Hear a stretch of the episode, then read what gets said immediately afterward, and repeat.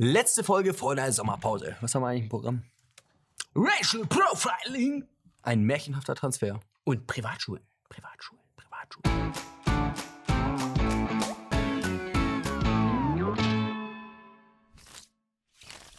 Wer sein Kind liebt, der schiebt. Überstunden. Viele Überstunden. In so eine Privatschule ist es ganz schön teuer. In Deutschland liegen die mittlerweile im Trend. Inzwischen besucht jeder elfte Schüler eine Privatschule. Insbesondere Lehrer schicken ihren eigenen Nachwuchs auf Privatschulen. Aber auch Politiker lassen ihre Kinder zunehmend auf Privatschulen gehen. Schulen sind heute ein Ort der Integration und Inklusion. Bildung kommt frühestens an dritter Stelle. Wenn dafür dann überhaupt noch Zeit übrig ist. Und freitags herrscht in den Klassenzimmern der Republik sowieso auch nur noch der Notbetrieb. Dennoch bemühen sich vereinzelt Politiker darum, die Ordnung aufrechtzuerhalten. Mit teils drastischen Forderungen. So fordert der Unionsfraktionsvize Carsten Linnemann, Kinder erst dann einzuschulen, wenn sie Deutsch sprechen und verstehen können.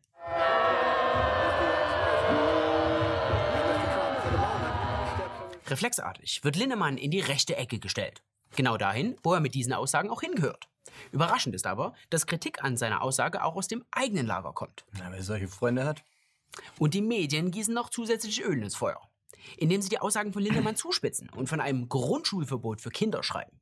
Sie tun Hasssagen! Sie tun Hasssagen! Sie tun Hasssagen! In Berlin ist man da schon weiter. Dort richtet man sich nicht mehr nach der Minderheit, sondern nach der Mehrheit. Deshalb gibt es in Berliner Schulen Türkischunterricht für Erstklässler. Und wer kein Türkisch spricht, der muss halt dann auf die Privatschule gehen. Wir alle kennen das. Wieder eine Meldung über ein schweres Gewaltverbrechen. Und vom Täter fehlt lange Zeit jede Spur. Werden am Tatort allerdings dann DNA-Spuren gefunden, darf daraus derzeit nur das Geschlecht des mutmaßlichen Täters bestimmt werden. Was äh, nicht besonders hilfreich ist, weil im Grunde sind es bei schweren Verbrechen eh immer die gleichen. Also Männer natürlich. Dank neuer Analysemethoden können in Zukunft weitere Merkmale des DNA-Trägers ermittelt werden. Mit dem sogenannten Phenotyping können Aussagen über Haar, Augen und Hautfarbe gemacht werden. Auch Hinweise zum Alter und zur Herkunft einer Person sind möglich. In den USA will man sogar schon das gesamte physische Erscheinungsbild einer Person allein aus der DNA herauslesen können.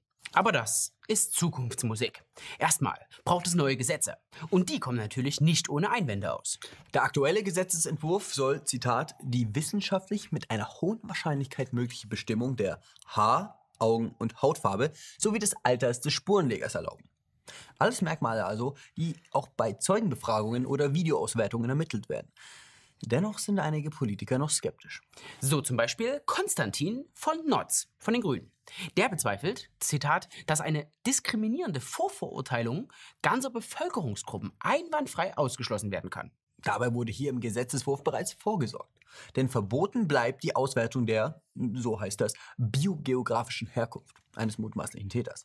Bei sogenannten Folgemaßnahmen müsste beachtet werden, dass es bei einer möglichen Zuordnung zu Angehörigen einer Minderheit nicht zu einem Missbrauch im Sinne rassistischer Stimmungsmache oder Hetze kommen darf. Fraglich bleibt, inwiefern eine DNA-Analyse zur Diskriminierung von Minderheiten führen soll. Das wäre ja höchstens denkbar, wenn gewisse Gruppen überproportional häufig schwere Verbrechen begehen würden. Wie sich herausstellt, sind diese Ängste allerdings völlig unbegründet. Das zeigt ein Fall aus den Niederlanden. Vor 20 Jahren wurde die damals 16-jährige Mariana Watzra vergewaltigt und ermordet. Ein Täter konnte damals nicht ermittelt werden. Doch ein paar hundert Meter vom Tatort entfernt befand sich ein Flüchtlingsheim. Zwei Bewohner dieser Einrichtung waren dort ominöserweise unmittelbar nach der Tat verschwunden. Für die Bewohner des Dorfes war natürlich sofort klar, wer die Tat begangen haben muss. 13 Jahre später verrät ein DNA-Test. Der Täter ist ein 45-jähriger Friese. Der 45-jährige Bauer ist Familienvater und stammt aus der Region. Wir sehen also ganz klar keinen Grund zur Panik vor Diskriminierung von Minderheiten. Ganz im Gegenteil. Vielleicht werden mit der neuen DNA-Fahndung endlich flächendeckend die wahren Übeltäter enthüllt. Diese ganzen alten weißen Männer. 2015 kam er als Flüchtling nach Deutschland. Er, das ist Bakery Yatta. Inzwischen spielt Bakery für den HSV Hamburg in der zweiten Fußball-Bundesliga. Und das ist die Geschichte von seinem märchenhaften Aufstieg. Geboren sei er am 6. Juni 1998. So steht es in seinen Dokumenten. Bei der Einreise in die Bundesrepublik war Bakery also minderjährig.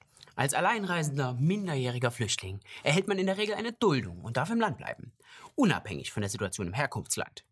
In Interviews erzählt Bakery später, dass er in Afrika nie professionell gekickt habe. Er habe meist barfuß und auf Beton gespielt. Wer Fußballschuhe hatte, war wie ein König. Mit 18 Jahren unterschrieb Bakery dann seinen ersten Profivertrag beim HSV. Vom Flüchtling zum Fußballprofi. Ein deutsches Sommermärchen. Märchenhaft ist aber nicht nur der Aufstieg von Bakery Yatta, sondern seine ganze Lebensgeschichte. Denn Recherchen legen nahe, dass Bakery im Zuge seiner Einreise nach Deutschland im Jahre 2015 sowohl seinen Namen als auch sein Geburtsdatum geändert hat. Fantasienamen und ein Fantasiegeburtsdatum. Aber dem HSV ist das egal. Dort beruft man sich auf die Dokumente, über die Bakery Yatta verfügt. Vorstandsboss Bernd Hoffmann. Zitat: Wir haben Bakery Yattas gültigen Reisepass inklusive Aufenthaltsgenehmigung vorliegen. Inzwischen werden aber weitere Ungereimtheiten bekannt. Denn auch in Afrika soll der Fußballprofi bereits gekickt haben. Und sogar für die U20-Auswahl Gambias. Aber nun ist er halt hier. Und da falsche Angaben im Asylverfahren nicht strafbar sind, muss Bakery Yatta auch nichts befürchten. Tja, und in diesem Sinne, herzlich willkommen, Bakery Yatta! Oder wie auch immer du heißen magst. In einem Deutschland, in dem wir gut und gerne leben. Jo, das war die letzte Folge laut gedacht. Vor der Sommerpause. Uns interessiert Fachkräfte Fußballmangel in Afrika. Ist das schon Ausbeutung? Ist das schon Sklaverei? Schreibt es in die Kommentare. Und haut rein, liken, teilen, kommentieren ist ja Standard. Jede Woche. Wir müssen ein bisschen mehr sagen. Es ist schließlich das letzte Ding vor der Pause. Time to say goodbye, Günther. Freunde, habt einen geilen Urlaub.